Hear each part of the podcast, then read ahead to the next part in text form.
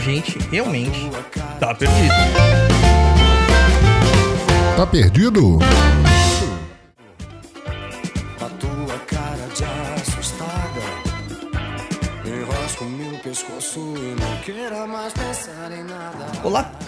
Todos queridones das encruzilhadas da vida, sejam muito bem-vindos aqui comigo, Douglas Rainho, em mais um Tá Perdido, seu podcast informativo de leitura de e-mails que faz você matar aquela saudade do Papo na Encruz. Como vocês estão, hein, belezuras? E aqui comigo hoje está o cara que faz mais jutsu e sabe tudo sobre Naruto, Luiz Guenca. Olá pessoal, tudo bem com vocês? E também nossos queridos apoiadores aqui de volta. Ah, gostou tanto que voltou. Francisco Echavaria. Seja bem-vindo, Francisco.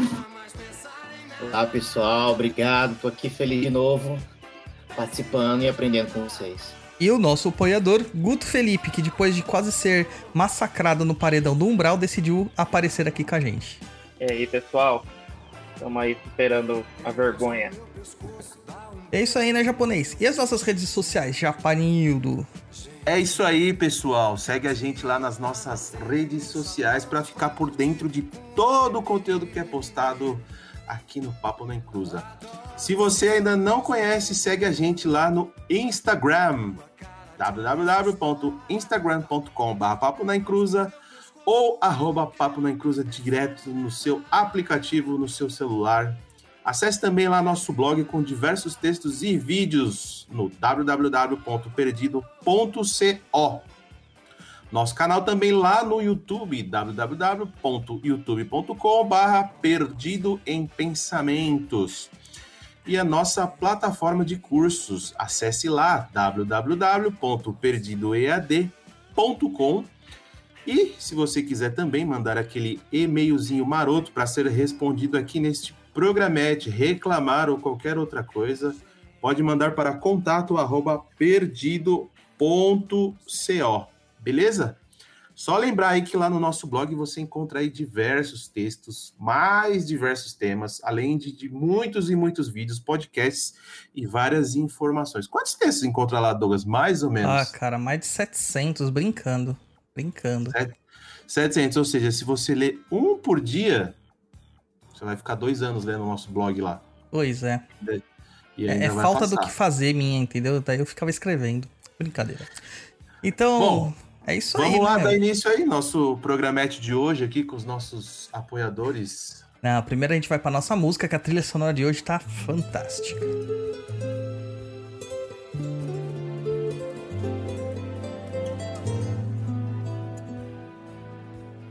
O meu lugar é caminho de algum Yansan.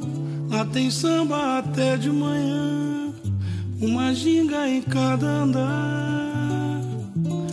O meu lugar é cercado de luta e suor, esperança num mundo melhor e cerveja pra comemorar.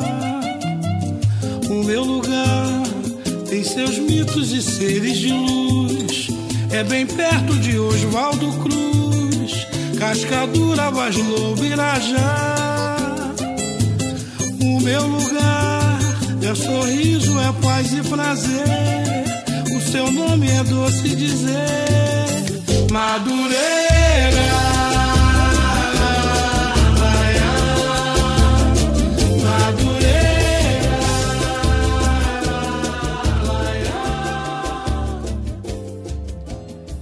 Vamos lá aqui, nosso primeiro e-mail de Rafaela Prado. Eu coloquei aqui um detalhe no e-mail dela, que ela mandou esse e-mail em setembro de 2020.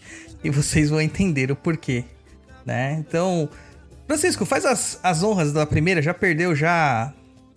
Né, já quebrou o gelo, já. Então faz as honras do primeiro e-mail. Vamos lá. Alô, alô? Oi? Tá escutando? Sim, Tá escutando. escutando? Sim. Tá, vamos lá. Olá, bom dia. Conheci vocês há poucos dias pelo podcast do Spotify e tenho acompanhado alguns programas que fizeram e seus alguns programas que fizeram e seus variados temas de espiritualidade. Gostaria de saber se acaso ainda não trataram sobre apometria. Se poderiam incluir para falar um pouco sobre, se aprofundar no assunto, contar contos sobre a experiência, etc. Parabéns pela equipe, abraços. Você viu, ela mandou em setembro, a equipe já mudou, né? Ela já deve ter ouvido muito mais podcast. Já aconteceu um monte de coisa pra vocês verem como que a gente tava atrasado nos e-mails, né? Então, Rafaela, muito obrigado por estar tá curtindo aí nosso trabalho. É, a gente precisa muito de vocês, nossos ouvintes. E é só assim que a gente acaba sendo conhecido, né? levando essa informação para outras pessoas. Falar sobre apometria a gente não falou ainda, mesmo tendo passado todo esse tempo, a gente não falou ainda sobre apometria. E eu vou ser bem sincero por quê? Porque eu não entendo nada de apometria, nada, absolutamente nada. Tudo que eu sei é de ler alguma coisinha aqui, outra ali, mas como experiência prática, de vivência e tal, eu não tenho base nenhuma. Então, possivelmente, quando nós formos falar de apometria, nós vamos chamar uma pessoa especializada em apometria. Né, que é como a gente está fazendo com outros temas que a gente não tem tanto domínio. É que na apometria mesmo não tem domínio algum. Então fica muito difícil pra gente até criar pauta sobre isso, né? Vocês têm alguma experiência com apometria, Francisco e o Guto?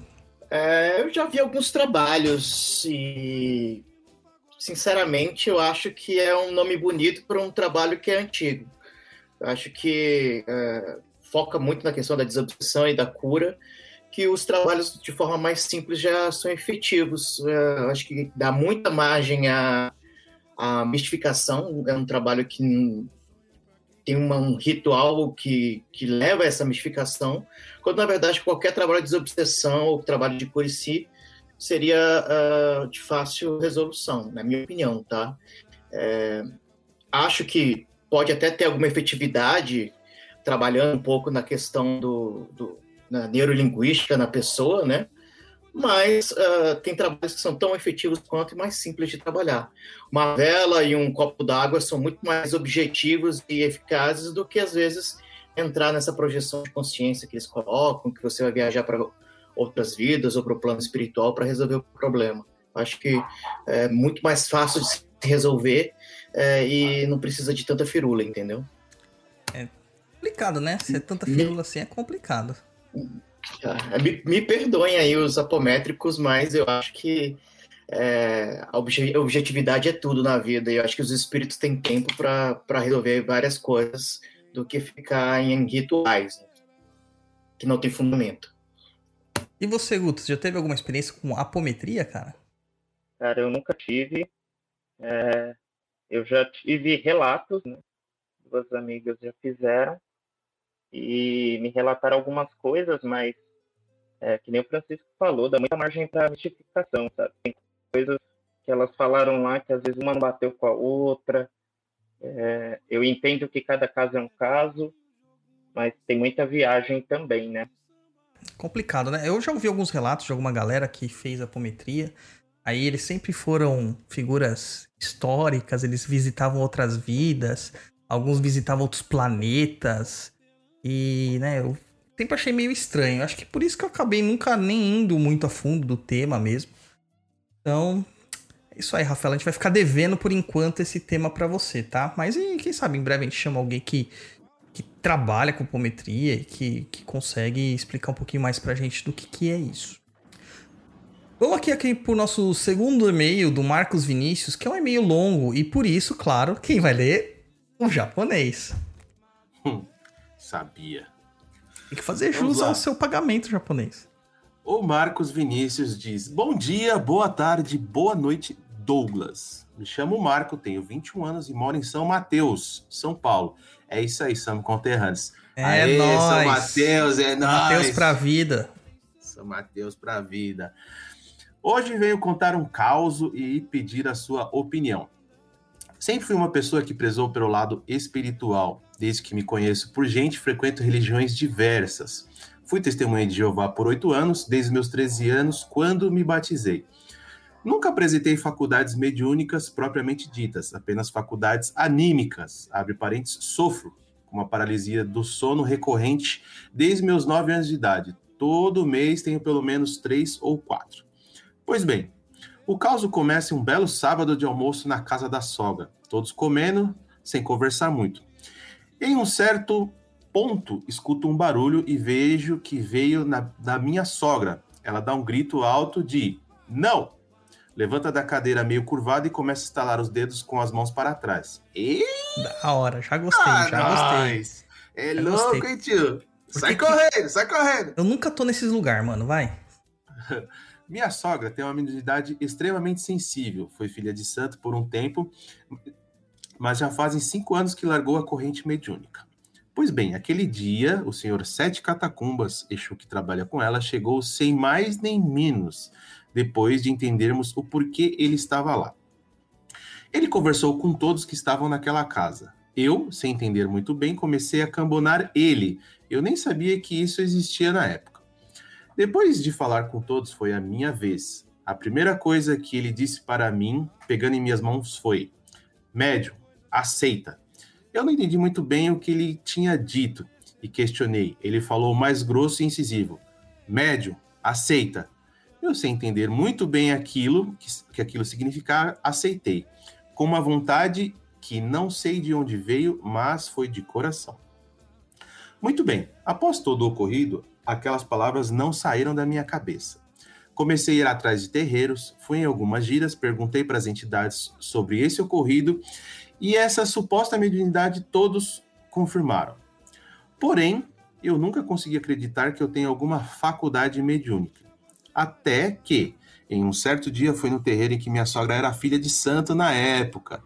Falei com a velha preta, contei tudo o que ocorreu. Disse para ela que eu não consigo acreditar que sou médium. Durante a conversa, ela fez a seguinte pergunta: O que você precisa? De uma prova? Pois bem, passados cinco dias desde aquela conversa com a preta velha, eu estava meditando no meu quarto, nada além do normal. De repente, notei meu corpo esquentando muito. Comecei a me curvar para frente e veio a vontade incontrolável de gargalhar. Fiquei no chão, sentado, gargalhando por alguns minutos e eu sentia uma energia muito forte. Passado alguns minutos, isso parou. Me levantei e não entendi o que aconteceu. Na semana seguinte, fui para uma gira no mesmo terreiro e passei com o boiadeiro da mãe da casa. Contei tudo o que aconteceu, ela me disse que eu havia incorporado um Exu. Logo após, ela fez a puxada de uma entidade, de uma entidade em mim. Comecei a sentir o corpo balançar e as pernas fracas. Ela parou e disse que eu havia irradiado um boiadeiro. Sem mais delongas, vem aí a minha questão. Até hoje, mesmo estando trabalhando na corrente mediúnica desta casa, não consigo acreditar que sou médio de incorporação. Não senti nada na primeira gira que participei dentro da corrente. Há alguma possibilidade de tudo isso que aconteceu ser puro animismo? Será que realmente sou médio de incorporação? Desculpa o e-mail longo, Saravastê. É, Vinícius, Vinícius, Vinícius. São Mateus pra vida. Cara, tem chance de ser animismo? Tem. Mas não me parece ser animismo, não. Tá? Pela, pela forma como você relata aqui, parece realmente que você tem uma mediunidade de incorporação aí a ser cuidada. Porque não é normal você incorporar um Exu em casa, né? Pô, já imaginou, japonês? Você tá naquele almoção de domingo lá com a tua mãe e de repente, hum, hum, hum, homens e filhos, já incorpora o preto velho lá no meio das, da cozinha? A velha morre na hora. Então, daí cria um Egum, né? Daí já cria mais um Egum. Na hora. Não, não dá, né, cara? Não dá. É engraçado até quando isso acontece, porque é, não- pelo seu relato, não tem um motivo do Exu ter se manifestado na, na sua sogra, né? Não, não tinha ninguém morrendo, não tinha nenhuma obsessão acontecendo, nenhuma invasão de demônio, qualquer coisa do tipo na casa, né? E agora você estando numa corrente, você vai sentir isso de uma forma é, mais controlada, mais é, educada. Porque ah, o que o médium pensa é que a partir do momento que ele entra na corrente, ele já vai sair incorporando as sete linhas. E não é assim. Às vezes a gente tem uma incorporação muito forte no começo e depois isso some realmente. Porque o ideal é que a incorporação seja sutil, sem machucar o médium, sem é, exagerar na, na, na forma da manifestação mediúnica, né? Bom, este é o meu entendimento, cara. Eu só te aconselharia a continuar nisso tá? É, você também relata aqui que você é médium sonambúlico, né? Que você tem umas questões sonambúlicas. Então, assim, faça o seguinte. É, ouça os, os, os exercícios, né? Do Saulo Calderon. Tem lá no site dele, no Viagem Astral, grupo Viagem Astral. É, é muito bom para você treinar essa questão da paralisia do sono, ela parar de ser uma paralisia e se tornar uma projeção. Tá? O Saulo Calderon, ele é bem é, é, correto nesse, nesse trabalho, tá bom? Vou começar com o Guto aqui agora. Guto, você já incorporou o Exu no meio da sala, assim, na cozinha, na hora do almoço de domingo? Cara, que eu me lembre, não. E que não lembra? Teve um episódio que eu não lembro, mas teve um episódio envolvendo álcool e foi a primeira vez que eu me vi incorporado, assim. E foi horrível pela situação toda. É, mas eu já tinha ouvido que eu era médium desde criança, então foi até que natural aceitar. Mas não aceitei a religião de cara, né? Ah. Demorou um pouco, ele aceitou bem mais fácil aí, pelo jeito. Nessa época que você incorporou, você não, não tava na, na macumba ainda? Não, eu era ateu, né? Caramba, você era ateu, rapaz? Eu me dizia ateu. Que mudança, hein? Precisou acontecer umas coisinhas aí ruins pra eu cair aí na Umbanda e. Mas foi legal, cara. Tipo, hoje eu vejo que era tudo que eu tinha que passar pra estar aqui hoje. Cara, Como, E como tem ateu naquele umbral, hein? Ou ex-ateu. Tem um monte lá. só por se dizer ateu já tem que estar lá, né? Com certeza. O, no, no, no chão de Jorge, a gente tem um rapaz lá, né, que é até meu amigo de infância, que é o Daniel. O Daniel, ele se dizia agnóstico porque ele não podia se provar ateu, mas se ele pudesse, ele falava que ele era ateu. E agora tá lá, incorporando as sete linhas lá. Clica. E É, e Francisco, e você? comigo hoje tá assim mesmo. Tá incorporando as sete linhas? Tranquilo, então é isso aí, rapaz. Tá vendo? Tava na hora. Tava na hora. E Francisco, você já chegou com o frango, assim, de domingo, assim, já trazendo o frango incorporado no Exu, falando metade do frango é meu. Não, já tive, no início da minha mediunidade, tive uma situação do, do Exu em si manifestar, mas acho que foi muito mais para mostrar que era para ir iniciar o trabalho mediúnico. É, no início da mediunidade, eu comecei a trabalhar com ele, trabalhar não, né? Manifestar ele, e demorou muito tempo depois para eu conseguir recuperar a, a sintonia com ele novamente. Então, fiquei eh, no desenvolvimento mediúnico recebendo sofredor, recebendo espíritos com necessidades, até é, conseguir entrar novamente numa sintonia, e olha que é Exu, né? É. Entrar na sintonia de Exu para trabalhar com ele. Aí, as demais entidades, então, demoraram-se é, alguns meses e anos. Assim. Por exemplo, Caboclo foi uma entidade que eu demorei muito para conseguir ter sintonia para trabalhar. E acho que ele tem que tomar muito cuidado com essa questão de começar a incorporar dentro de casa, ou a, a avó, a sogra, né, a sogra dele trabalhando também, isso aí é, é, um- é aberto a todo tipo de espírito que quiser mistificar, né? Com certeza, completamente aberto. Comigo aconteceu mais ou menos a mesma coisa, né? A primeira manifestação que eu tive foi de um Exu na praia. Né? Na, claro que numa gira, né? Não era. Eu não tava lá tomando sol e de repente o Exu pegou a prancha e foi surfar. Pensei que você tava no, no churrasco na praia. Imagina, mano, eu de sunguinha de elefantinho na praia recebendo Exu, cara, Exu mangueira, né? Só se for. Ah, pronto. Oh, meu Deus do céu. E aí, quando eu recebi lá o Exu, foi aquela comoção e tal, e era festa de final de ano. Então demorou até o terreiro voltar. E o terreiro que eu fazia parte, ele tinha. é, é, geralmente ele voltava a trabalhar em fevereiro, em janeiro, né? Pra festa de Oxóssi, mas não tinha desenvolvimento até depois da quaresma. Então eu passei alguns né, meses sem incorporar e naquela vontade de incorporar, porque foi muito louco, né? Foi muito legal, foi muito interessante incorporar. E o último que eu incorporei foi o caboclo também. Foi uma dificuldade tremenda incorporar. Você também, Guto, já incorporou todas as linhas? Qual que foi o que sempre sentiu mais dificuldade? Cara, eu não incorporei todas ainda. Eu nem sei se tenho todas, né? Mas é que eu tenho tido mais dificuldade hoje em dia é caboclo e preto velho. Os trabalhos específicos que aparecem lá, o Exu toma frente, fala bem, trabalha bem, mas caboclo e preto velho a conexão tá, tá meio fraca ainda. Eu acho que é são os mais difíceis mesmo. A gente acha que não, mas são os mais difíceis mesmo. A energia deles é muito sutil, é uma coisa assim muito diferente do que a gente tá acostumado. Muito diferente. Mas é isso, então, ó, o Marcos Vinícius, toma cuidado aí, cara. Continua no terreiro, mas toma cuidado com as incorporações em casa, com a sua sogra também. Tá? Por mais anos que ela tenha de trabalho mediúnico, cuidado. Até porque, né, mano, se é de São Mateus, você vai começar a incorporar os Exu tá quebrada, nós sabe como que é por aí, né? Toma cuidado, mano. O japonês, o que você vai Ah, falar? Não, São Mateus, né, brother? Faz tempo. É. Vai, vai ter os, os, os Exu Mano da Quebrada? Ah, mano. São Mateus é vida, brother. Outro dia eu tava na, na, na casa da minha tia lá, naquela laje da hora que tem lá, tá ligado? Da minha casa que era da minha avó. Tô comendo churrascão, olhando pra fora assim. Nunca Hum. que isso é feito aqui no Tatuapé. É impossível. Só tem prédio nisso aqui. Bom, mas japonês, você sabe quantos nomes tem a Rainha do Mar? Eu? Claro que eu sei. É? Quais são então? Fala aí pra mim. Ah, vamos lá. Dandalunda, Janaína, Marabô, Princesa do Ayoká, Inaê, Sereia, Maria, Dona Iemanjá. Cara, você tá roubando, né? Isso aí é a música da Maria Bethânia, mano. Ah, desculpa, né? Não resisti. Mas eu sei também que tem outro lugar que você pode saber até mais que os nomes de Iemanjá em um curso que você lançou lá no Perdido EAD, não é? Aí, japonês, nosso grande samurai pescador. A gente lançou esse mês de fevereiro agora o curso de Linha das Águas, Iemanjá Oxum e Nanã, lá no Perdido AD. Cara, tá incrível. Foi muito bom gravar esse curso, foi uma energia incrível. São 19 vídeo aulas gravadas para você assistir quando quiser, e além de uma mega apostila, certificado e muito material complementar. Tem muito material complementar. Tá incrível, rapaz.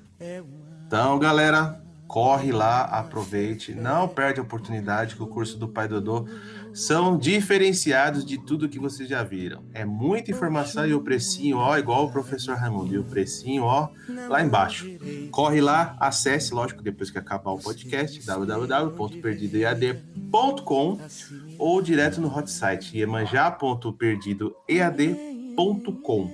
Vem cá, apaixonar pela linha das águas, pela magia das águas, e eu doiar minha mãe manjar. Vamos pra música e a gente volta no terceiro e-mail.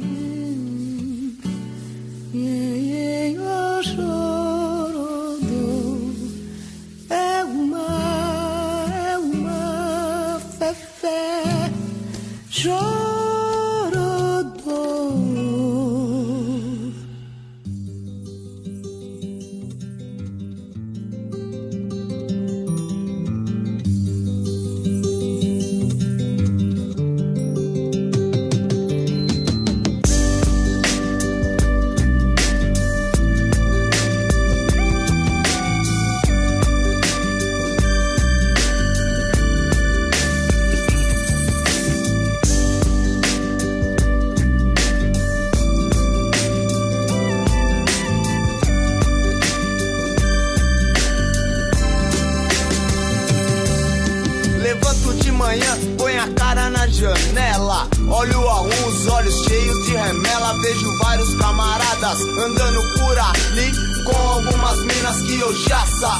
Mas esqueço tudo isso e vou lavar o rosto. Desço para a rua, mas que cheiro de esgoto.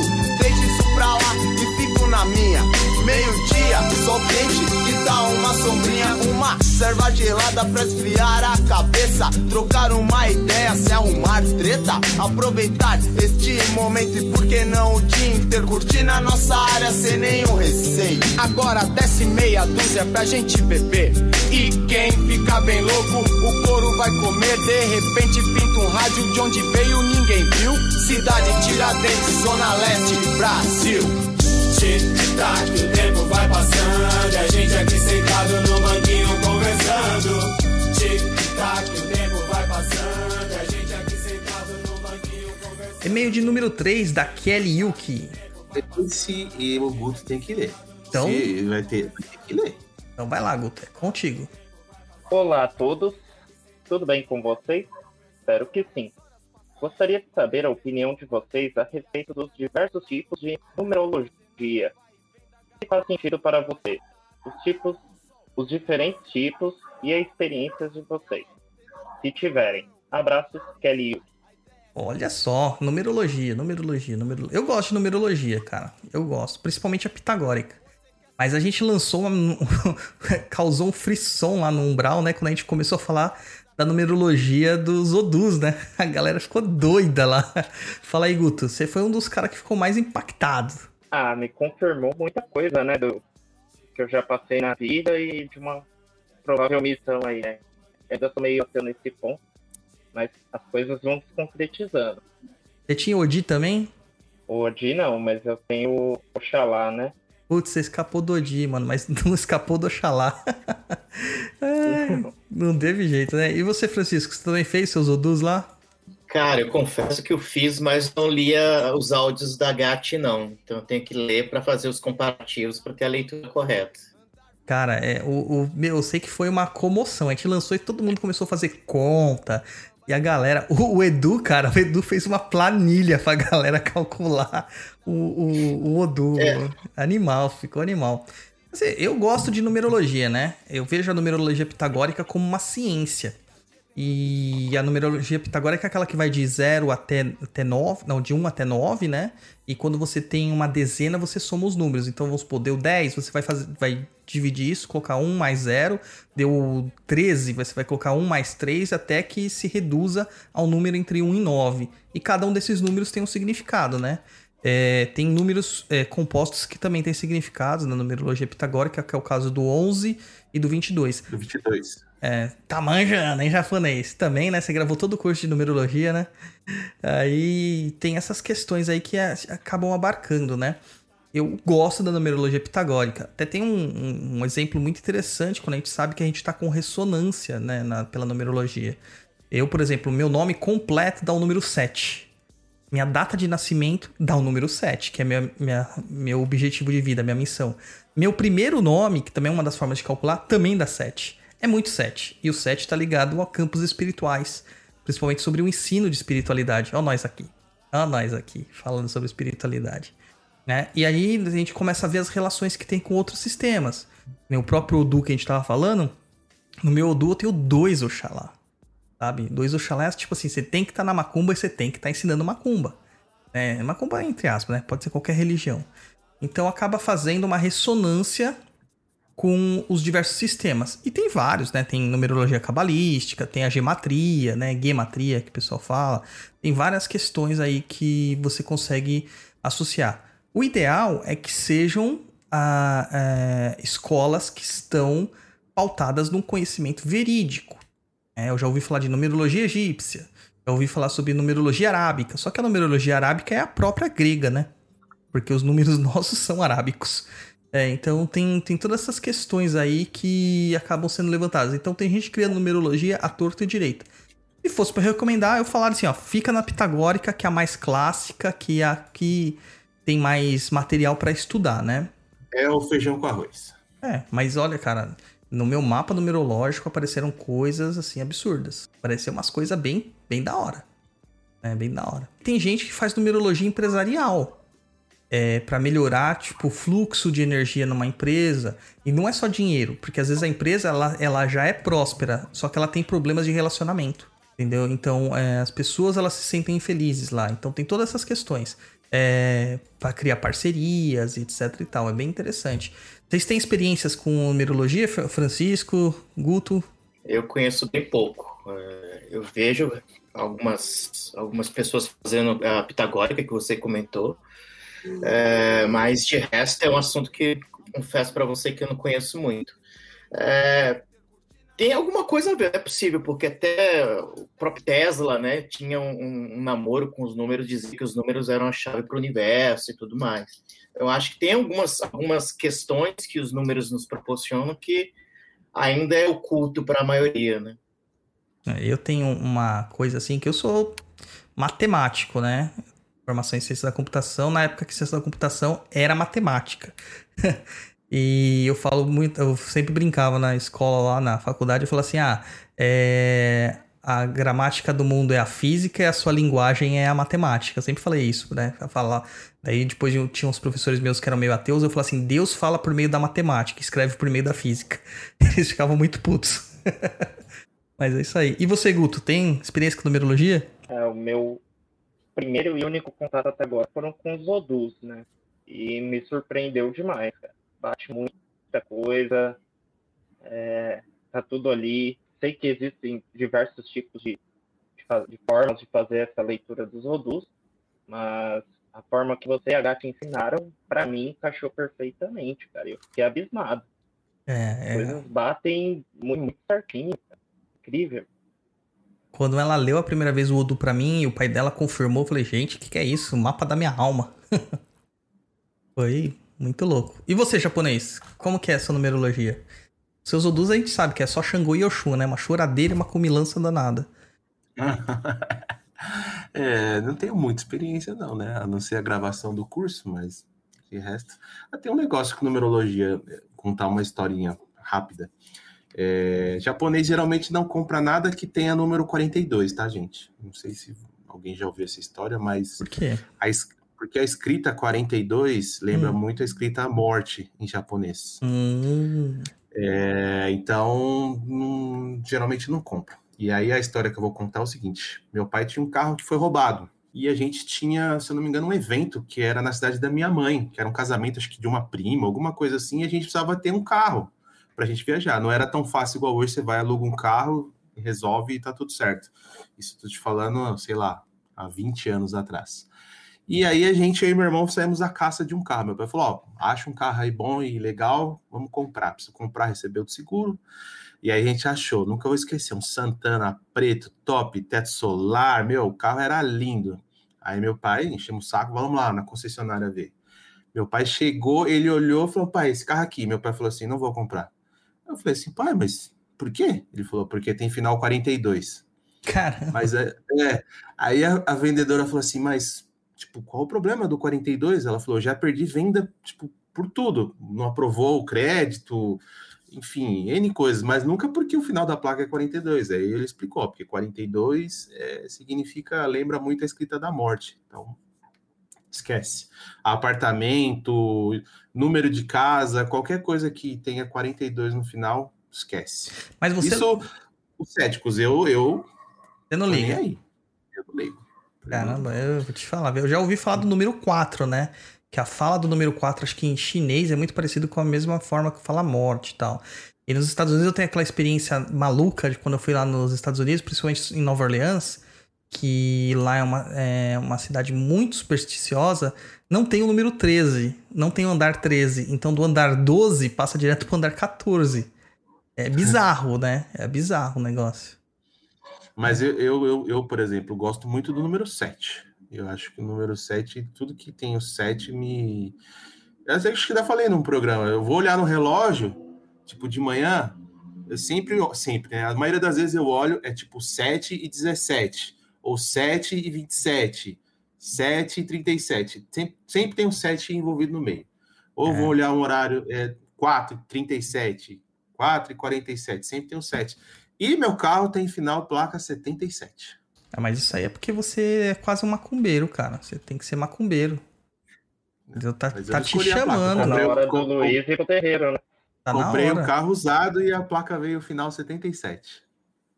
Ele foge do terreiro, ele foge. Ele tá só esperando a mãe dele ir para o anda para ele se descobrir macumbeiro. Certeza. Imagina, minha mãe pensar isso aí. Mano, imagina você no terreiro japonês. Deus bata na minha boca, não me permita que isso aconteça tão cedo, né? Daí sua mãe tal desencarna. Daí você vai no terreiro, seu primeiro trabalho, gira de atendimento. De repente incorpora quem em você? Dona Ana Florips.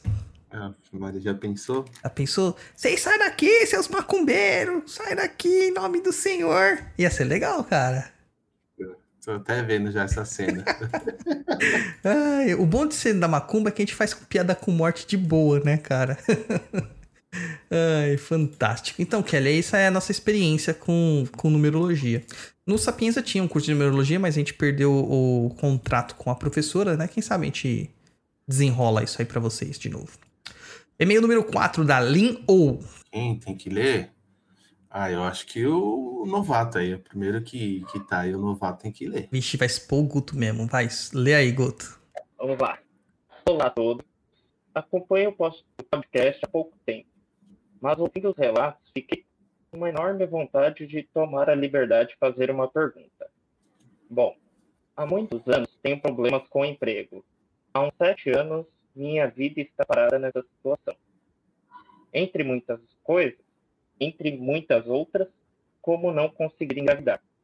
Sobre a parte de emprego, continuo anos, mandando muitos currículos e até fazer alguns trabalhos de freelancer, mas que em pouco tempo paravam de me chamar.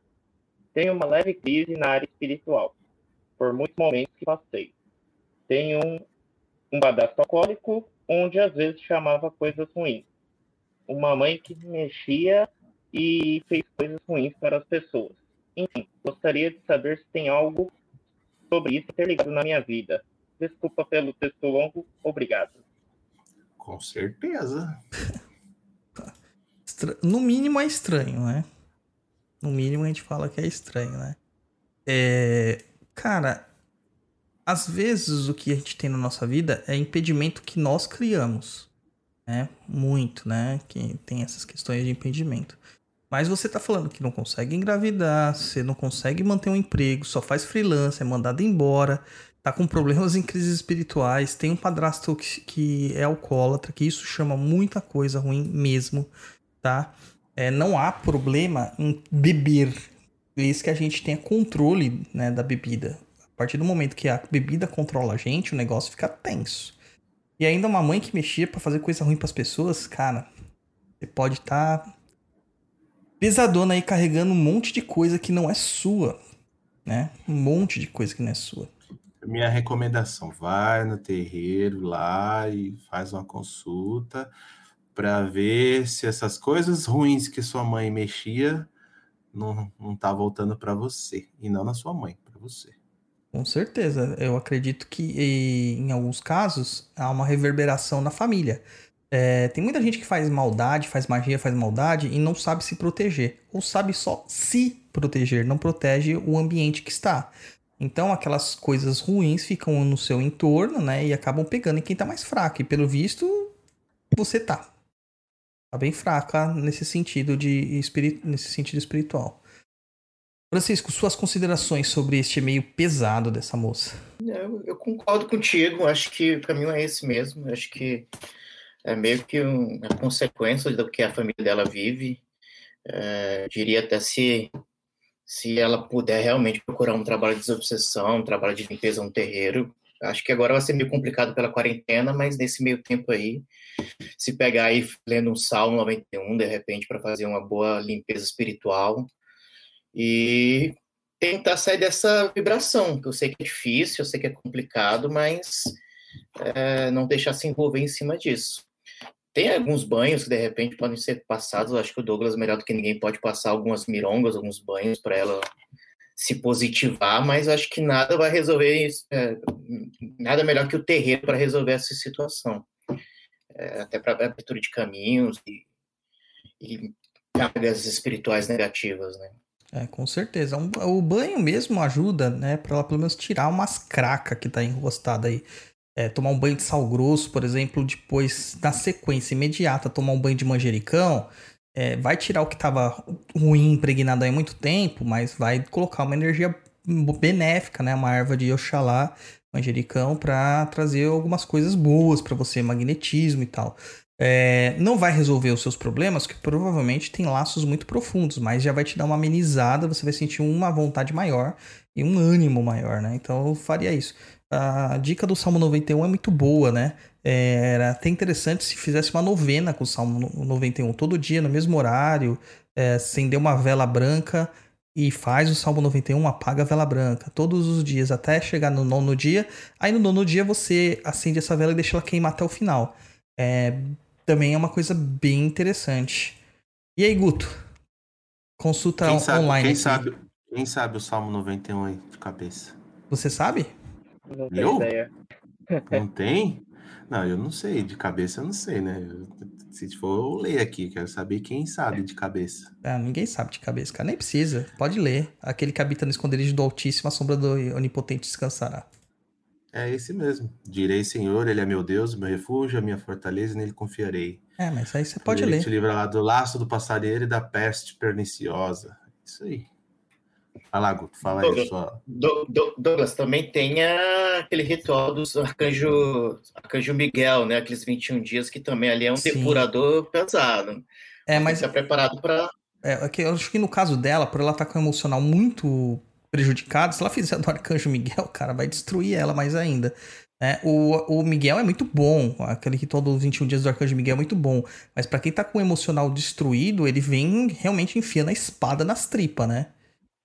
Tem uma filha de santo minha que tá fazendo esse ritual, cara, tudo possível aconteceu com ela. Tudo possível, mas é bom, é um depurativo animal. Eu faria primeiro os primeiros socorros, né?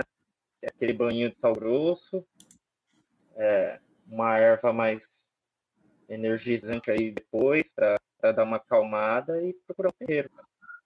Fazer, sei lá, provavelmente vai ter aí umas sessões de descarrego nela e depois colocar a vida dela no trilho de novo aí, as orientações dos guias, né? É, eu, é o que eu faria primeiramente isso, né? Tentar resolver o que tá dando ruim agora, né? possivelmente ela vai ter que passar por um descarrego bem bravo se ela tiver coisas da mãe dela presas com ela. né? Aí ela vai ser colocada. Daí tem algumas coisas ali que vai ser pior do que os 21 dias de Miguel, do Arcanjo Miguel pra ela. Mas tem que passar, que é uma depuração, é uma limpeza pesada, uma limpeza forte. Né? Tomar banho com esponja de aço, tem que tomar às vezes. É, não tem jeito. Dudu, Manda. agora eu fiquei com uma dúvida. Para as pessoas aí que não sabem, faz um banho de sal grosso aí. Explica aí como é que faz um banho de sal grosso. Para a galera tem- pessoa já, já, já saber como começar. E quando ele fala, faz um assim, banho- quando o japonês Hum. fala assim, é porque ele quer fazer o banho, entendeu, gente? É assim. Não, né, negativo. Porque aí você fala assim, ah, faz um banho de sal grosso. Aí, de todos os programas que eu já fiz, que eu já ouvi, aí existe aquela dúvida. Pode molhar a cabeça? Não pode. Pode fazer à noite, de lua cheia? Não pode. Pode ser na lua minguante, pode ser no dia par, pode ser no dia ímpar. É, enfim, várias perguntas. Aí as pessoas querem saber. Você fala assim, ah, faz um banho de sal grosso. Tá. To- Vai no mar e toma um banho. Então, mais fácil. E a galera achando que o Luiz só dormia nos programas, viu? Olha só, vendo? tá vendo, rapaz? Não, então banho de sal grosso é uma coisa muito temida pela galera, né? Tem um monte de gente que morre de medo de tomar banho de sal grosso, mas vive colocando shampoo cheio de sal na cabeça, né? Aí fala assim, ah, mas aqui tá- no rótulo tá escrito não contém sal. Tem certeza? Procura lá, tem vários outros componentes lá que são sais, né? Não é o cloreto de sódio, mas são sais. E no mar tem uma composição gigante de sal, né, também. É, o banho de sal grosso, ele é basicamente um limpador, assim, total. Ele limpa todos os tipos de energia, boas e ruins. Por isso que a gente sempre faz um banho de energização posteriormente, imediatamente posterior ao banho de sal grosso.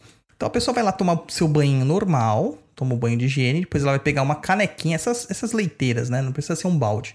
Ela vai pegar um punhado de sal grosso, que é o que cabe na mão dela, jogar dentro dessa leiteirinha aí e encher de água morna. Não precisa nem ferver a água. Tá? Mistura ali um pouco para essa esse sal dissolver só um pouquinho e aí vai jogar da cabeça aos pés todo esse preparado. Vai ficar cheio de sal. Tá? Esfrega esse sal no corpo, esfrega mesmo. Esfrega bastante, tipo uma esfoliação espiritual. Aí você pode abrir de novo a- o chuveiro para tirar o excesso de sal. E por cima dele, vai tomar um banho de uma erva energizante, que geralmente eu recomendo ou manjericão ou alecrim.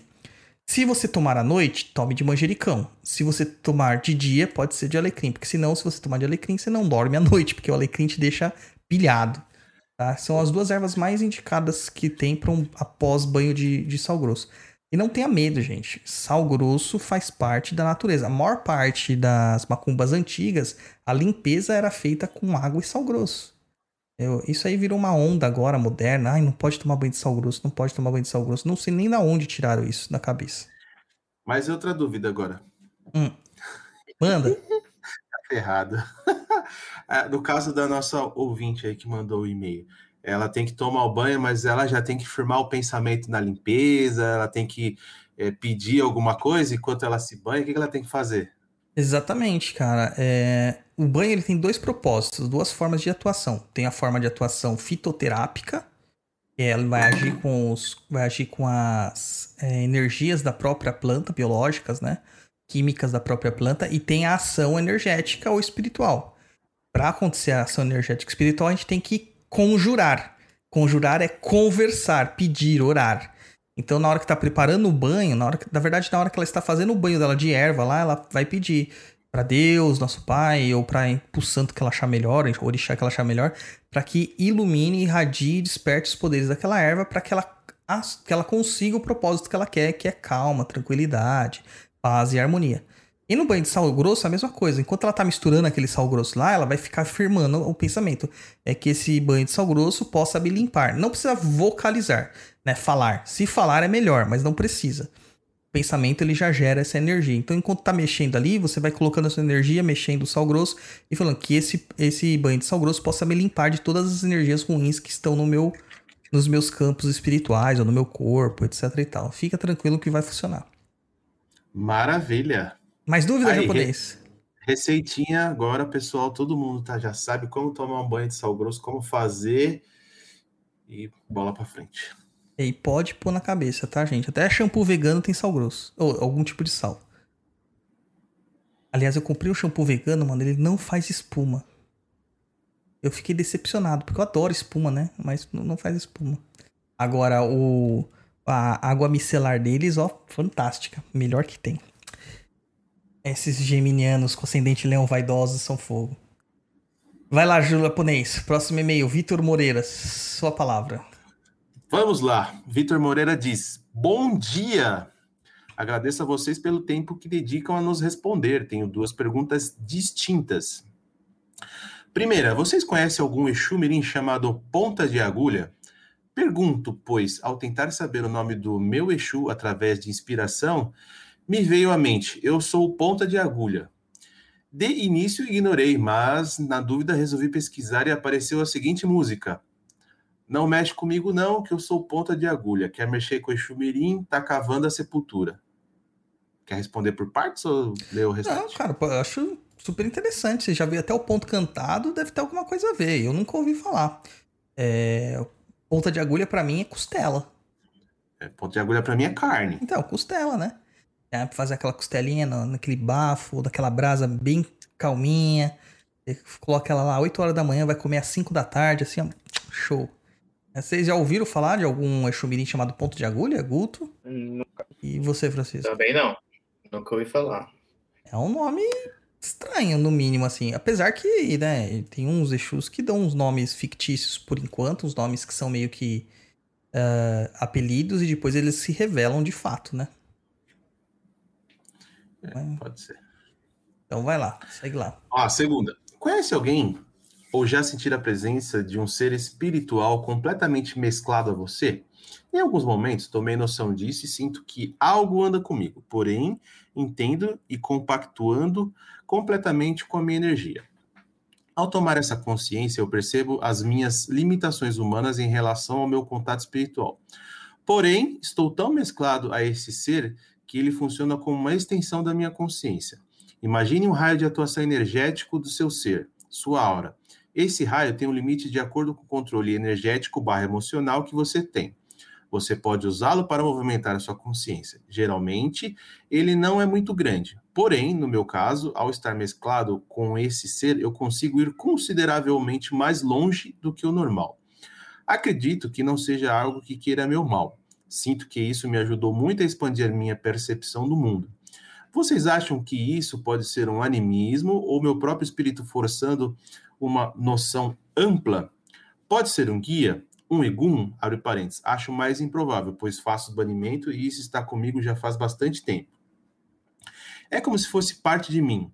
Não são frequentes em momentos que percebo a diferença. Uma amiga comentou sobre, disse que percebeu que algo me acompanhava, entendendo muito bem o que eu, quem eu era, que ele conseguia se camuflar na minha energia e que aparentava ser sombrio. Os pesadelos são raros e não tenho paralisia do sono desde que entrei para o ocultismo, sete anos atrás. Tenho minhas proteções, procuro manter minha energia equilibrada, não passo por confusão ou sofrimento mental. As coisas na minha vida costumam seguir em, sem muita interferência e minhas relações são saudáveis. Por isso, descarta a possibilidade de ser um obsessor. Se esse ser for de fato, acredito que sim, ele com certeza me ajudou muito, principalmente sobre filosofia, afinal, questionamento não falta. Um grande beijo a todos da mesa e uma ótima manhã. Ouço todos os episódios Está Perdido. Gostei muito do trabalho de vocês e desejo muito sucesso. Cordialmente, Vitor. Brother, sim, ó. Lendo o seu relato, eu falaria assim: isso é uma obsessão a ponto de uma subjugação que você já acredita que tá tudo ok, tá tudo bem, tá tudo, tudo tranquilo. eu não consigo pensar dessa forma, cara. Mesmo que ele tenha te ajudado, etc e tal, expandir seu conhecimento. Lembrando que os espíritos, mesmo os espíritos negativos, eles têm uma capacidade intelectual muito ampla. Eles podem realmente ter uma noção de filosofia e, e, e ocultismo muito grande. E talvez o fato de você não se sentir mal com isso é porque você permitiu que ele é, fizesse essa morada dentro de você. Mas, cara, não existe almoço grátis. Não existe almoço grátis. Uh, alguma coisa ele quer, alguma coisa é, existe nesse processo simbiótico, né? Simbiótico, né? É tipo, você tá com o Venom dentro de você. O Homem-Aranha adorava, tinha vários poderes, mas o que ele causava era foda. É, a primeira coisa que, que eu te diria, até por causa dessa sua relação com o ocultismo, é que mesmo você fazendo banimentos, se você convidou algo a estar dentro de você, o banimento não vai funcionar. Porque é algo que você está dando permissão para estar lá. Como você bem diz aqui, você se sente confortável com isso e até gosta disso. Tá? É... É, eu não, não me sentiria à vontade de ter um espírito envolvido em mim, editando os meus passos ou tipo me influenciando desta forma. Não tem porquê, a não ser que eles esteja realmente é, é, se alimentando né, num, nesse processo simbiótico com você, tá? Uh, Cara, é bem complexa essa situação. Muito complexa. Sem te ver pessoalmente, sem passar por um exame espiritual tal, não dá para dizer muito mais do que, que isso aqui, não. Mas eu não acho legal, não. Não acho uma coisa muito legal, não. Até porque sua amiga disse aqui, né? Que ele se camufla na sua energia e parecia ser sombrio. sombrio. Um espírito que só quer o seu bem não tem por que se camuflar. Sabe? Por que se camuflar? Ele vai. Ele questão de camuflagem, ele pode até alterar a sua aparência para ser uh, mais aceito, né? É, e lembrando novamente, né, o que é dito, o diabo quando quer ele cita as escrituras. Talvez ele as tenha escrito, tá? Então é complexo. Eu tava até com receio de dar minha opinião, mas ainda bem que bate um pouco com aquilo que você falou. Eu acho que realmente é um processo de simbiose, espírito de trabalho, espírito bom, é, ele não fica acompanhando médio 24 horas do dia, né? Então, esse tipo de espírito que te, te acompanha já é uma extensão da sua vida e, consequentemente, aí não é uma boa coisa. E você não está sentindo o choque de energia porque provavelmente você já está na mesma energia que ele, justamente pela simbiose.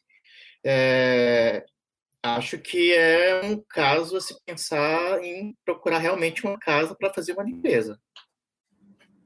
Fazer apometria. é. Quem sabe, né? Vai, vai que resolve. É, vai. Eu também acho que isso daí não é nada saudável, não. O cara acompanhando 24 horas por dia, mano, acho que da mesma forma que você falou aí, um espírito de bem, trabalho da, da caridade, ou algo desse tipo, ele tem mais o que fazer do que ficar 24 horas por dia uma pessoa, né? Sim. E concordo com tudo isso aí, cara. Eu acho que ele deveria procurar ajuda, na real. Se já teve gente que viu isso com ele também, é, tem que procurar uma casa aí, um terreiro, alguma coisa aí que ele confie, né, para tentar resolver essa ação e conversar até, até conversar né, com esse ser que tá com ele. É, às vezes é, esse, Pode falar, Francisco. Esse, esse, esse conceito do jovem místico, Douglas, está virando uma fábrica de obsediado.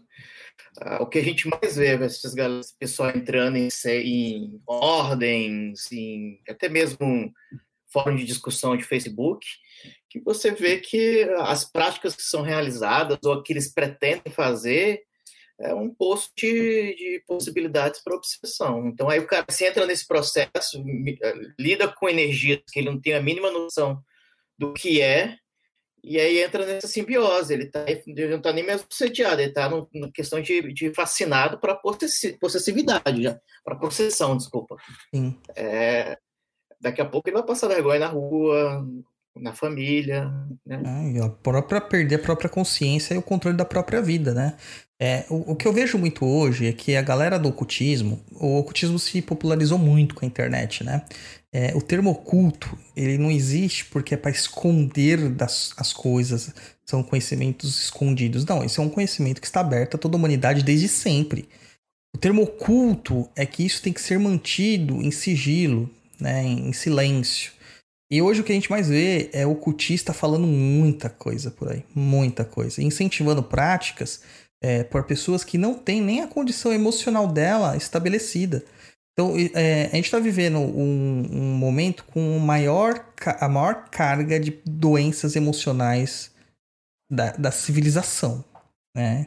Depressão, ansiedade, burnout, é borderline, vários nomes aí que você pode dar para vários tipos de problemas emocionais. Eu sou um, um exemplo clássico que eu tenho tag natural. Né? E isso, isso para mim, é, para eu poder praticar a magia, para eu poder praticar a espiritualidade, etc., precisa de um controle, de um acompanhamento muito rígido. Então não posso sair por aí, tipo, dando uma de louco, fazendo qualquer coisa que eu queira fazer. Uh, porque tem repercussões emocionais minhas. Então eu não vou fazer uma magia emocionado. Nunca. Porque eu sei que isso vai atrair coisas que não são boas para mim. Mas a galera ela está sendo incentivada a imputar as suas emoções hoje. E neste momento, eles não têm discernimento e nem equilíbrio para isso. E tá fazendo umas loucuras. A gente vê nos fóruns aí, tem uns grupos de magia do caos aí que dá vontade de entrar lá para falar: o que, que é isso? É piada ou o quê? Né? E lembrando que sempre no final eles colocam aquela famosa frase perpetuada por alguns influenciadores aí do ocultismo. Deu merda, vai pra macumba. É como se a macumba tivesse que ficar limpando a bunda de bebê chorão. E não é por aí. Tá? A Umbanda tá lá para ajudar gente que tá sofrendo mesmo.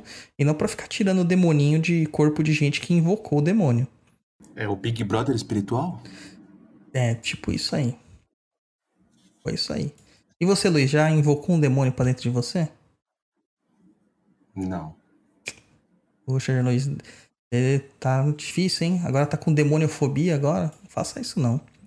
Por que, que eu vou fazer isso? Eu já sou esquentado, imagina? Imagina você, imagina. Imagina. Bom, então vamos pra música pra acalmar a cabeça do Luiz. E a gente volta com aquela polêmica, com aquele polêmico quadro Botafogo no Paiol. Duas Hoje perguntas. tem duas, né? Duas perguntas. Vamos lá. Aí, malandragem, já falei pra você que eu não carrego embrulho e nem entro em feira.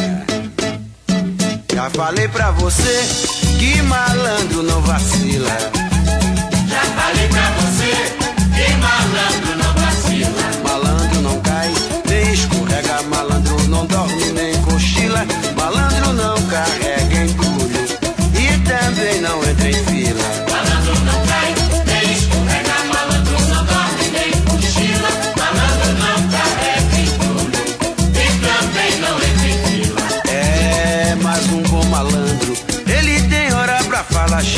Só fala a verdade, não fala mentira.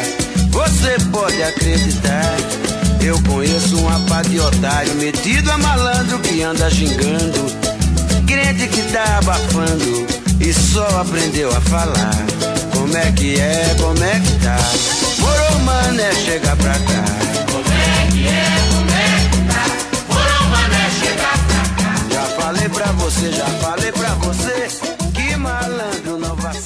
A gente tá aqui de volta no nosso quadro que não é mais tão novo. Onde que a gente deixa o nosso ouvinte apoiador fazer uma pergunta para nós. Hoje nós temos duas perguntas, temos dois apoiadores aqui. Pode ser qualquer tipo de pergunta sobre qualquer temática, que é onde o caldeirão começa a ferver e até Exu tem medo de se queimar. Bota fogo no paiol.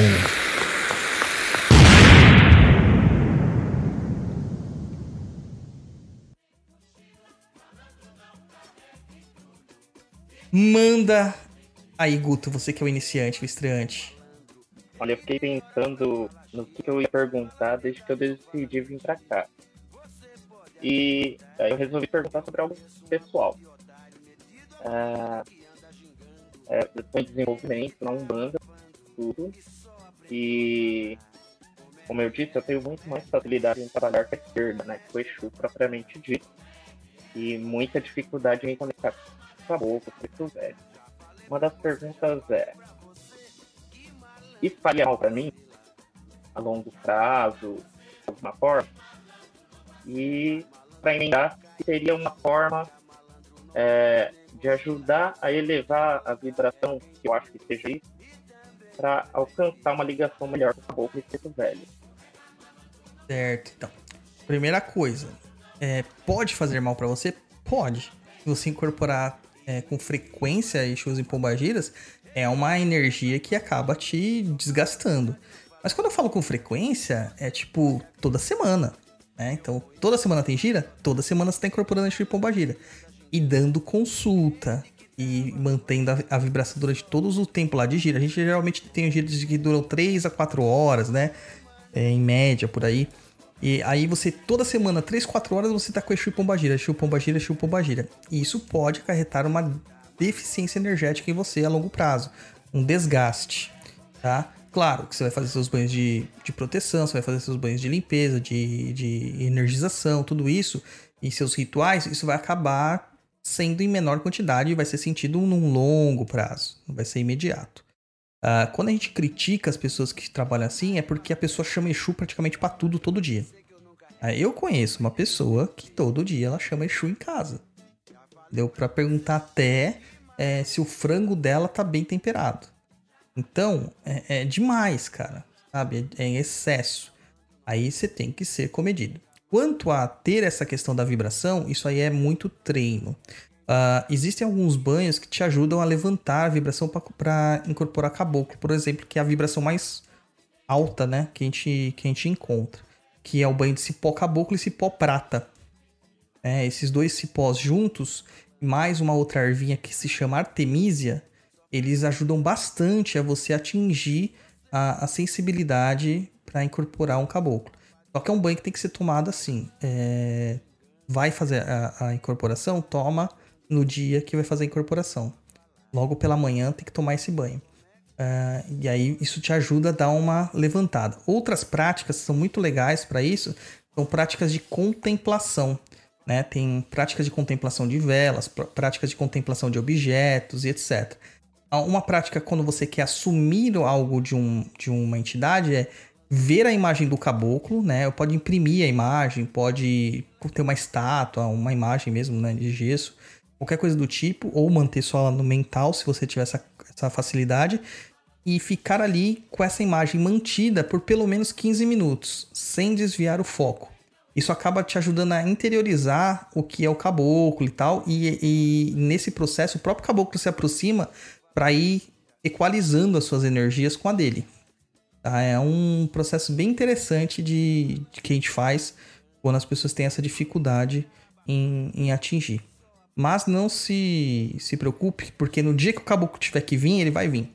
Porque eu tinha todas essas dificuldades. No dia que eu tive que assumir o manto mesmo, o preto velho pôs uma rosa na minha mão e o caboclo veio, gritou, batendo no peito, riscou o ponto, disse tudo que precisava, já começou a atender, fez um cara chorar e me fez passar vergonha. Então, é isso aí.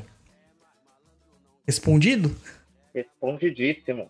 Muito obrigado. Nada. E agora o Francisco Echavaria. Mano, eu gosto muito de falar o nome dele, cara. É muito sonoro. Echavaria. Fala, Francisco, qual que é a tua nova pergunta? Na verdade, é uma pergunta mais de fora o íntimo.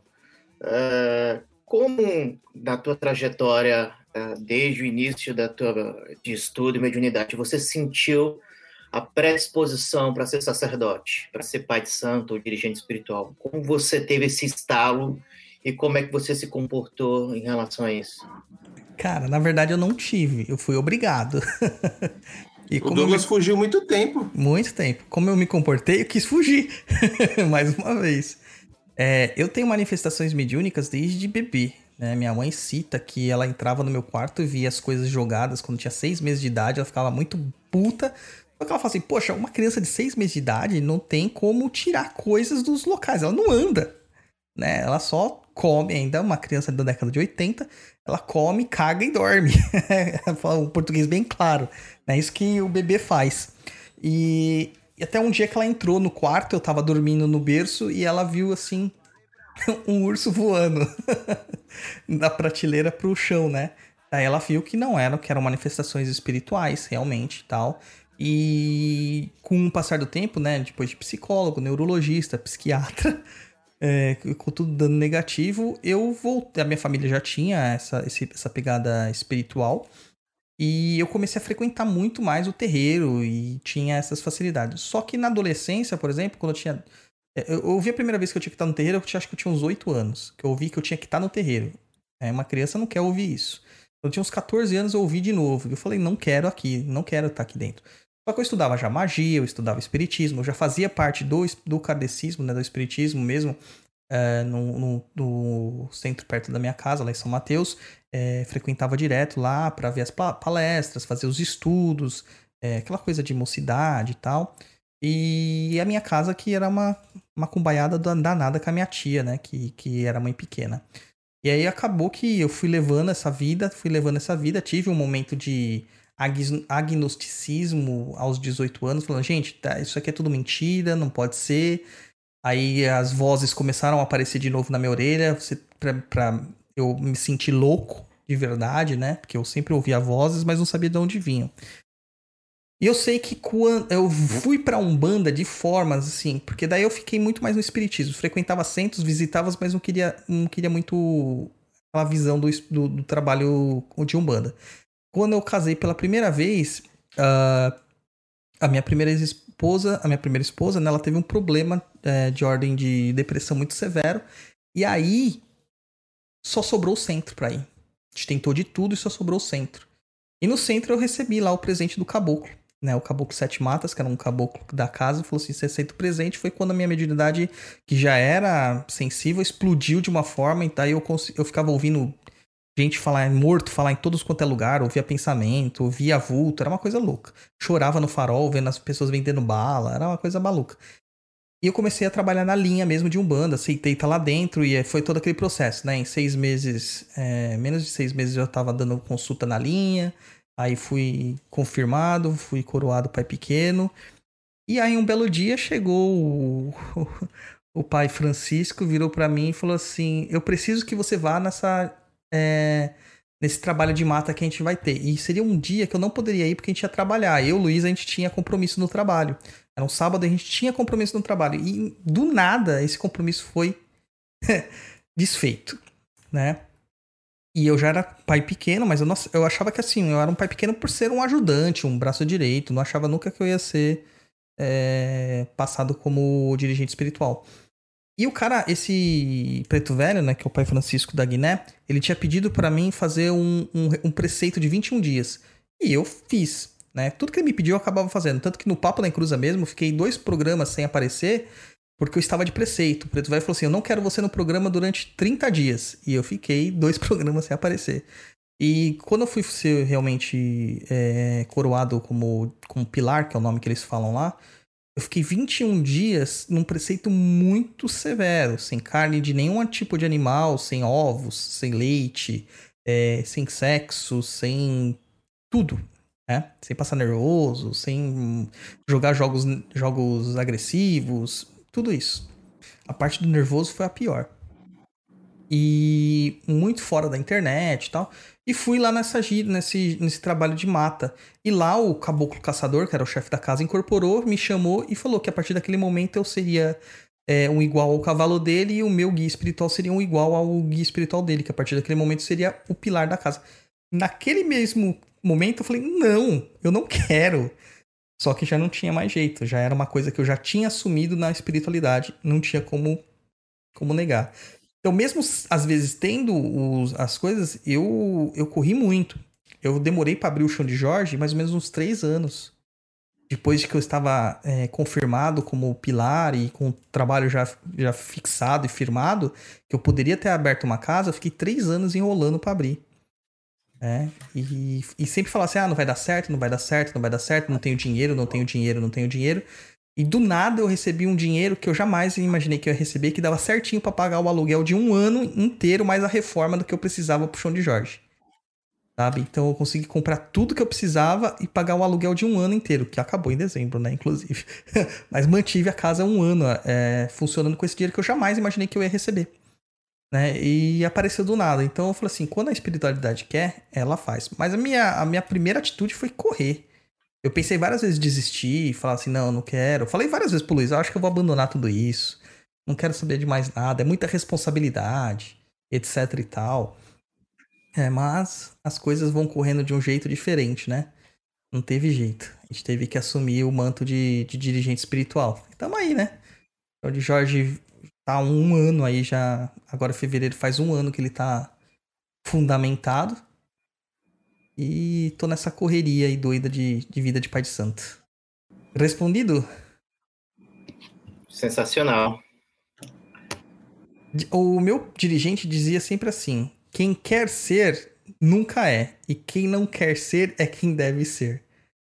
Falando sobre dirigência, dirigência de centros espirituais, né? E realmente, todo mundo que tem uma missão mediúnica como dirigente, que eu conheço, nenhum deles quer. É, mas estamos aí. Fazer o quê? Bom, vamos lá pra música. Ah, vocês pegaram leve demais, cara. Vocês estão pegando muito leve comigo. Vocês estão muito bonzinhos. Vamos pra música e a gente volta aqui no nosso bloco opinativo.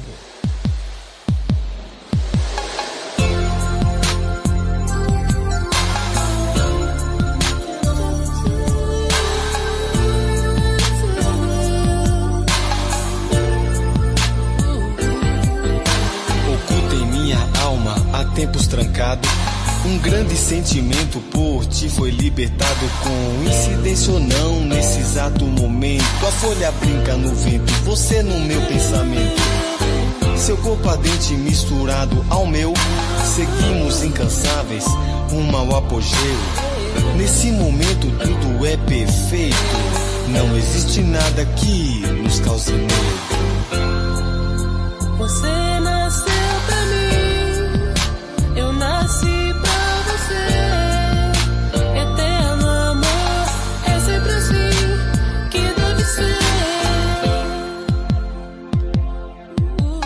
Tudo em você se encaixa perfeitamente em mim.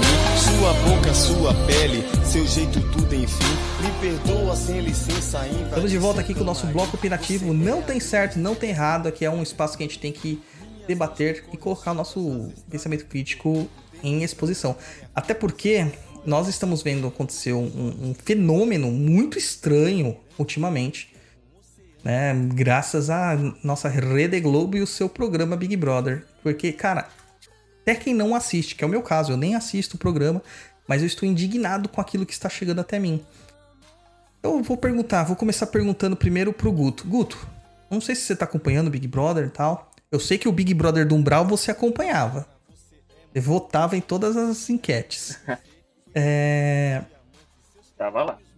Assim, o que, que você tem achado das manifestações de intolerância que a gente tá vendo? Ali tá- tem vários, vários tipos de manifestação de intolerância, né? Tem homofobia, tem é, racismo, tem, sei lá, é, pobrefobia, a gente pode falar sobre isso. Tem tudo, né? E também tem intolerância religiosa. É, o que, que você tem pra, pra. O que, que você tá vendo disso aí? O que, que você tem pra dizer pra gente?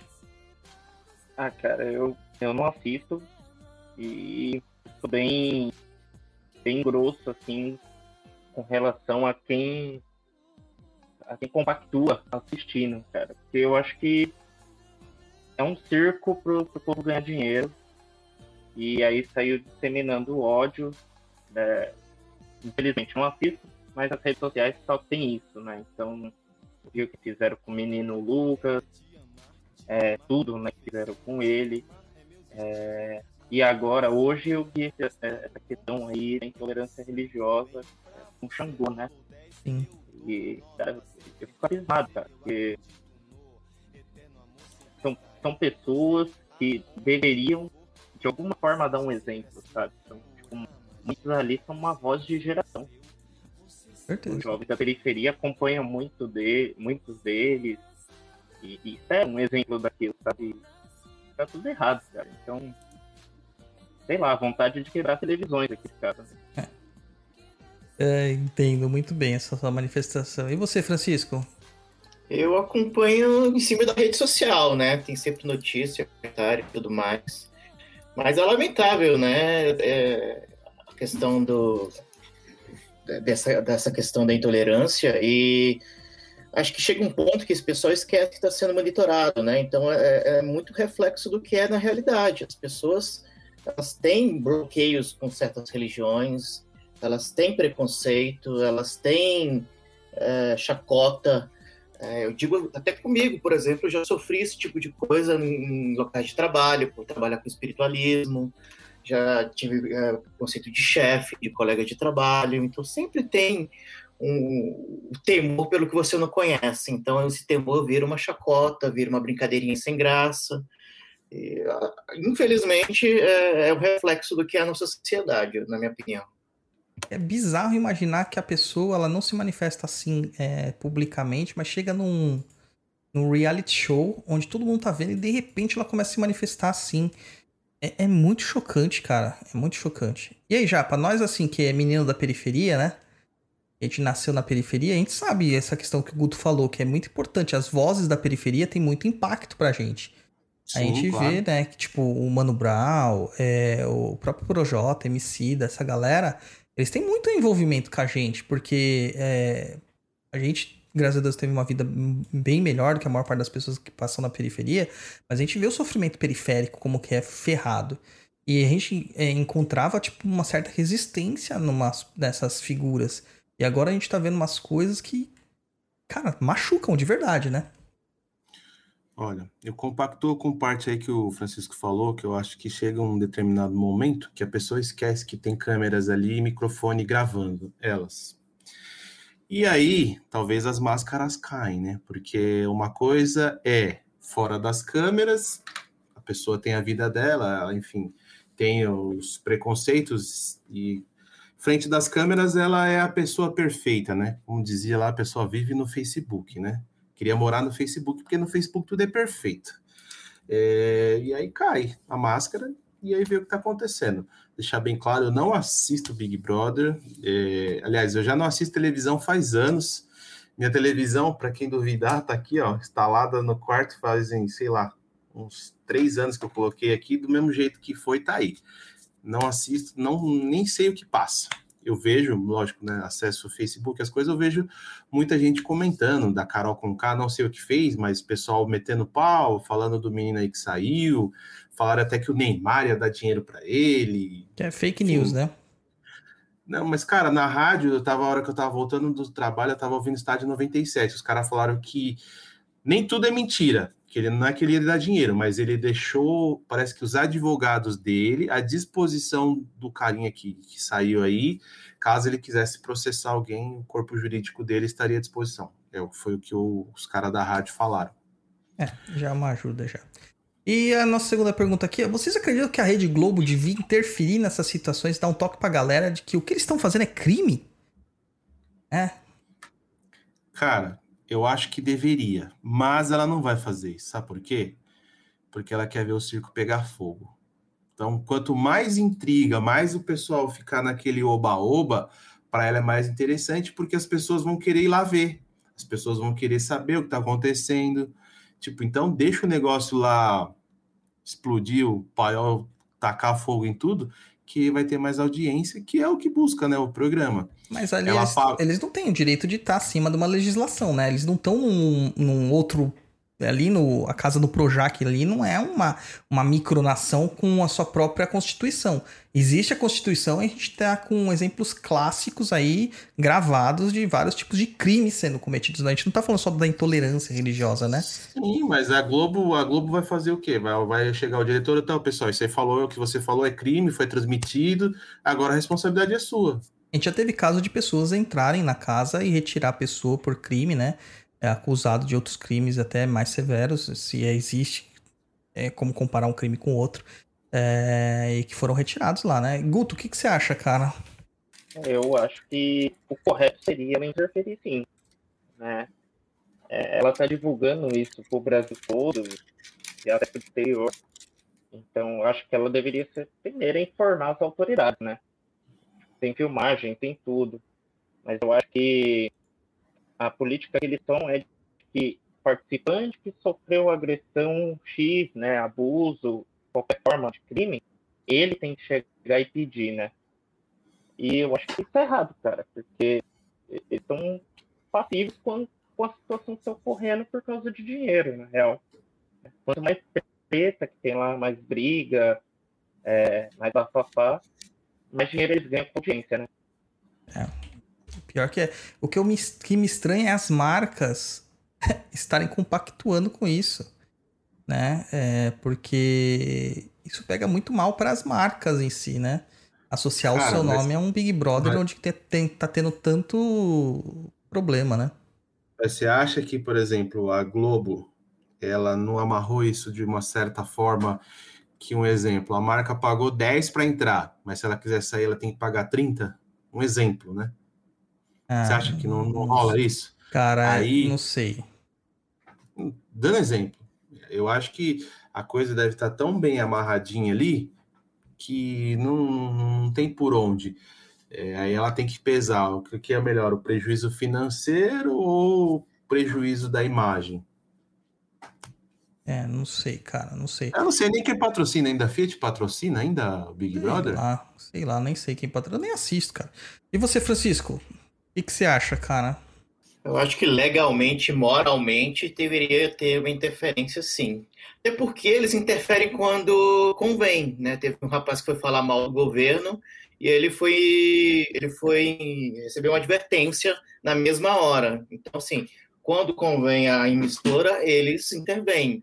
Quando tá o, tá, tá o bicho pegando lá, tá gerando engajamento, gerando audiência, eles não, não, vão mexer. Enquanto tá aumentando a audiência, é, o, parquinho está pegando fogo, como eles dizem.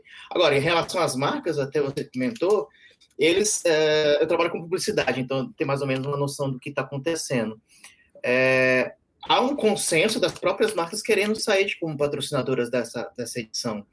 né? Existem cláusulas quando você fecha um patrocínio grande desse, em que a marca tem que ser preservada a idoneidade. Se a marca realmente quiser sair devido a isso, ela pode sair tá um, um- um- houve reuniões, até saiu no, no meio mensagem, que é um, um jornal relacionado à comunicação, de que as marcas estão revoltadas com a situação. Então, se a Globo tomar um direcionamento é, um pouco mais brando né, nesse- daqui para frente, é possível que eles percam patrocinadores. Aí, se perder patrocinadores, não adianta ter audiência. Né? O, que, o que paga o, o- a estrutura é o patrocinador, então eles vão ter que rever muito isso. Depois que aconteceu isso com o menino lá, que ele foi entrou em surto e pediu para sair, e, e todas essas agressões gratuitas dessa, dessa galera, acho que tendem a dar uma amenizada aí. Eu, eu, pelo menos, eu acredito, vendo de uma forma até profissional, eu vejo que eles tendem a, a, a aliviar isso, mas espero que sim, né? Porque senão, É, aí estão perdidos mesmo. É até estranho porque uma das coisas que eles alegaram foi que ele mentiu dentro das declarações dele, não revelando que ele tinha um problema com álcool. E pelo que a gente vê nas outras. Minha mãe é uma fanática por Big Brother, né? Minha mãe adora Big Brother, assiste desde o primeiro. Ah, chegou até a assinar pay per view já por causa disso aí. E eu lembro que muitas das vezes ela sempre comentou que tinham vários problemas em relação ao álcool nas festas do Big Brother. Então, vários deles tinham problemas com álcool, de certa forma, né? É, então, é meio que tentar tampar o sol com a peneira. Ah, porque o cara, ele é, ele é preto, ele é pobre, ele não é tão né, exclusivo quanto os outros lá. É, não é só com ele que está acontecendo isso, não. São várias questões que estão acontecendo. Aí me cabe a pergunta que tem a ver com a gente aqui da macumbaria, né? A gente tem diversas federações e associações que dizem defender os direitos e a, o- o- a posição dos macumbeiros, né? Dos candomblecistas, ubandistas e afins. Onde que elas estão nesse momento? O que, que elas estão fazendo? Elas só estão preocupadas com a mensalidade também dos seus associados. Por que, que elas não fizeram ainda uma nota de repúdio, não fizeram qualquer tipo de movimentação eh, jurídica para haver uma, uma retratação? Por que, que eles não pediram né, um espaço de retratação eh, de, eh, de uma forma corretiva, né, de formativa? Falar assim, vamos dedicar um espaço dessa programação a explicar o que são as religiões afro e que não são nada disso que estão falando. Cadê? Cadê essa galera? O que, que vocês acham? Guto, pode começar aí nessa. Vou jogar na bomba na tua mão. Eu sou iniciante aqui, né? Cara, eu, eu, eu pouco sobre, porque é é a minha primeira vivência em terreiro. Mas o que eu acompanho lá, é, tipo, a gente tem um terreiro, tem, tem um terreno dentro do santuário, né? E, cara, vira e mexe, tem problemas lá com água, é, dá uma chuva, cai telhado e tal. Federação nenhuma ajuda, sabe? Com os terreiros pequenos aí durante a pandemia também não ouvi falando de federação ajudando o terreiro pequeno a não fechar, sabe? É, no fim, eu concordo com você, cara. Eu acredito que eles estão mais a fim de pegar uma mentalidade aqui, outra ali e deixar o barco seguir do jeito que tá, né? E isso é um problema, porque sempre houve uma perseguição religiosa, e eu não vou falar só com as religiões de matriz afro, né? Muitas religiões diferentes do catolicismo aqui no Brasil, né? Foram perseguidas. Hoje inverteu um pouco, acredito que as de religiões evangélicas estão mais né, perseguindo as outras pessoas. E nunca teve ninguém para fazer nada quanto a isso, né? Muito menos uma federação espírita, ou de umbanda, ou candomblé. Eu não vejo eles fazendo nada mesmo. É, complicado, né? Acho que tá faltando uma liderança no movimento, de repente. É igual a FEB também, com a Federação Espírita Brasileira. Ela cria mais problemas do que traz solução. É, enfim, é buro- uma burocracia, entre aspas. né? Sim, a FEB é clássica, né? A FEB, meu Deus. Ela já se meteu em muita encrenca desnecessária. Muita. Muita encrenca desnecessária. E aí você, japonês, você como um representante dos não religiosos, quando você olha uma federação, que você paga a federação pra fazer alguma coisa e eles não fazem nada, que, que, como você se sentiria? Um completo idiota. É. E ainda mais quando a federação diz que precisa deles pra man- você poder praticar sua religiosidade, mesmo que na Constituição diga que é livre a manifestação religiosa. E eu já tive informações de é, tabeliões, né, de cartórios, onde que eles afirmam que basta apenas uma ordem é, religiosa com reconstituição de ata, estatuto e CNPJ indicar um líder religioso e que aquele cara já é um líder religioso e isso não precisa ser reconhecido por outras entidades. Não é estranho que eles queiram controlar até isso, gente?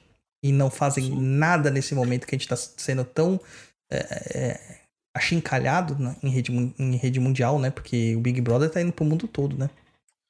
Cara, basicamente é o dinheiro falando aí, né? É isso aí. Basicamente. É complexo, complexo. Bom, eu estou satisfeito com as manifestações. Uma manifestação triste, né? Mas estamos aí. Vamos trabalhar para que essa intolerância acabe, né? De uma vez por todas. Não dá mais, né? Não dá mais. Já estamos no século XXI, não cabe mais qualquer tipo de manifestação contrária, é, qualquer tipo de intolerância, preconceito, racismo. Não cabe. Né? Os seres humanos são livres para fazer o que eles quiserem e viver em sociedade da melhor forma possível. E temos leis, leis que devem ser acatadas e devem funcionar. É isso que é o mais importante. Certo? Tô feliz aqui, japonês. Vou fazer a última pergunta aqui pro Guto, né? O a gente já fez pro Francisco. Guto, como você veio parar no Papo na Encruza e o que te levou a apoiar a gente, cara? Bom, lembra da minha prima Camila? Lembro. É, Tô devendo ela tomar um café com ela. É, tinha dúvidas, algumas dúvidas. Quando eu comecei, ela já estava desenvolvendo um ano, um ano antes de mim no terreiro. E eu tentava tirar com ela as dúvidas, porque ela estava mais próxima de mim, né? E um dia ela me marcou num history seu lá. E foi onde eu comecei a acompanhar e, cara, eu amei, velho. Tira a maioria das minhas dúvidas, me faz pensar, procurar outras fontes. É, o blog lá, atrás dos textos, os cursos. E, cara, eu acho incrível. E, e- e isso é legal porque eu não fico preso aqui, né? Eu não sou um cliente seu. Me, me faz procurar outras coisas, sabe? Tipo, abrir meu pensamento para estudar outras coisas diferentes. É, tudo que possa agregar aí na minha caminhada espiritual. E eu sou muito grato por ter chegado aqui e conhecido vocês. Incrível. A gente que agradece, cara. A gente que agradece todo o apoio, toda a ajuda. E desculpa aí de danar seu cartão de crédito todo mês. Ai, é isso aí. Francisco, quer falar alguma coisa aí? Se despedir da galera? Sei que agora você já é veterano aqui, cara. Ah, eu só agradecer mesmo a oportunidade. É sempre bom aprender um pouquinho mais com vocês. A gente que agradece. Agradece bastante você e o Guto pela participação aqui hoje. E aí, japonês, como que faz pra galera mandar perguntas para nós? É muito fácil. Acesse o seu lindíssimo e-mail, escreva contato arroba perdido.co, põe lá assunto, dúvidas, e coloca lá, discorre sobre o que você quiser saber. Então, mandar um e-mail para a gente é muito fácil, contato@perdido.co. Se tiver mais dúvidas, pode acessar lá também o nosso site, que é www.perdido.co. Dá uma olhada também na plataforma de cursos nossa lá, www.perdidoead.com. Tem vários cursos, inclusive o curso lançado aí, que é a linha das águas, que o Douglas lançou recentemente, está quentinho saída do forno. Emocionante, cara, tá emocionante. Você chorou? Não tem como não, né? Na hora que eu terminei de gravar o curso, assim, as lágrimas vieram aos meus olhos e falei assim, ufa, tô em paz com a Iemanjá, agora ela não vai me matar. Foi esse Hum. pensamento. Segue também lá o nosso Instagram, arroba Papo na Encruza, ou direto no site lá, www.instagram.com.br Papo na Encruza. É, Tem o TikTok também, né? TikTok da discórdia. Tá meio parado, mas tamo lá. É, mas sempre rola uma discórdia, né? O Douglas fala, coloca alguma coisa, o pessoal vai lá e massacra ele, discorda, e enfim. E o Douglas que eu conheço, ele adora dar uma respostinha para as pessoas, então fica nesse aí. E se você quiser fazer como o Guto e como o Francisco quer participar aqui do Tá Perdido, então apoia a gente lá no Catarse, no www.catarse.me barra papo na encruza, que você não vai se responder. Lembrando que se você é, apoiar a gente, não é só questão de participar aqui do, do Tá Perdido, tá? Você tem acesso lá, dependendo da categoria, desconto nos cursos do Perdido EAD, é, acesso ao nosso Umbral lá, todas as categorias já dão acesso ao Umbral, e também a participar aqui, sorteio de livro, desconto, enfim, tem um monte de coisa que quem apoia a gente lá participa, beleza? Inclusive, eu vou fazer daqui, essa semana ainda, a gente vai fazer o sorteio do Macumbox de Iemanjá. Tá? Coisa linda de meu Deus. Tá? Da mamacita. Ah, mamãezinha, mamãe Iemanjá. É, E também tem o sorteio da leitura de personalidade que a gente vai fazer com a Desembaralhando Tarô também. Então tem muita coisa aí que a gente vai é, presentear nossos queridos apoiadores. Galera, muito obrigado, muito obrigado mesmo. Curta tudo que a gente está fazendo aqui e nos ajude a combater a desinformação. Saravastê e até uma próxima. Tchau, tchau.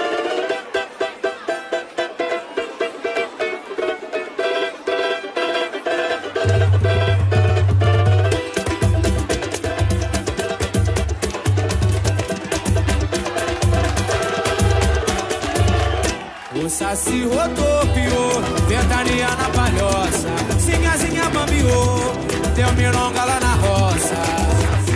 Beleza, ventania na palhoça, sinhazinha bambiou, deu mironga lá na roça. São coisas que o olho não vê e que a alma pode enxergar.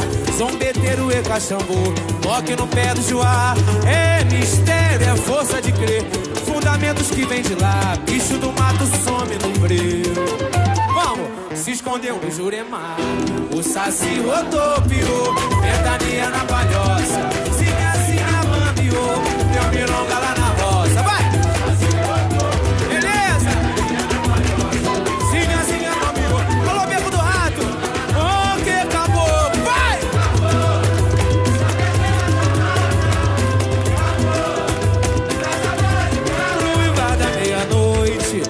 lua cheia madrugada, de feitiço e pagelança, faz a lenda encantada. O que acabou? Caboclo, traz a bala de prata pro uivar da meia-noite. Lua cheia madrugada, de feitiço e pagelança, faz a lenda encantada. Oi, de feitiço e pagelança. Faz a lenda encantada, o saci rodopiou. Sinhazinha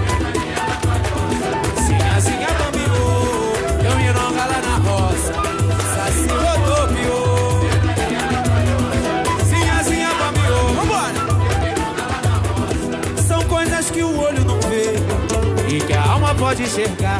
Zombeteiro e cachambu, toque no pé do joá. É mistério, é força de crer. Fundamentos que vem de lá. Do some no frio. Vamos, rapaziada. Se escondeu no Juremar. O saci rodopiou. Vem! Vambora! O saci rodopiou.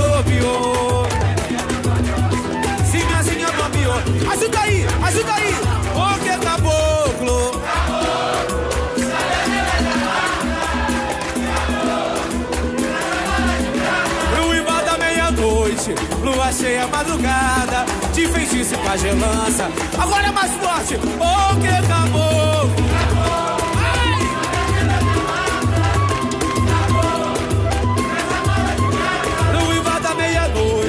Lua cheia, madrugada, de feitiço e pagelança. Faz-se a lenda encantada, de feitiço e pagelança. Ajuda aí! Faz-se a lenda encantada. O saci rodopiou.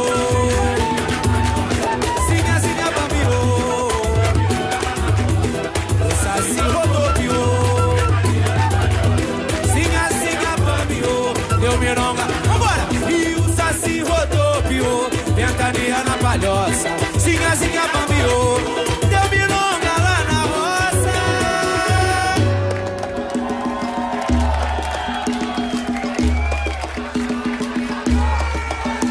Quem manda na mata é Oxóssi.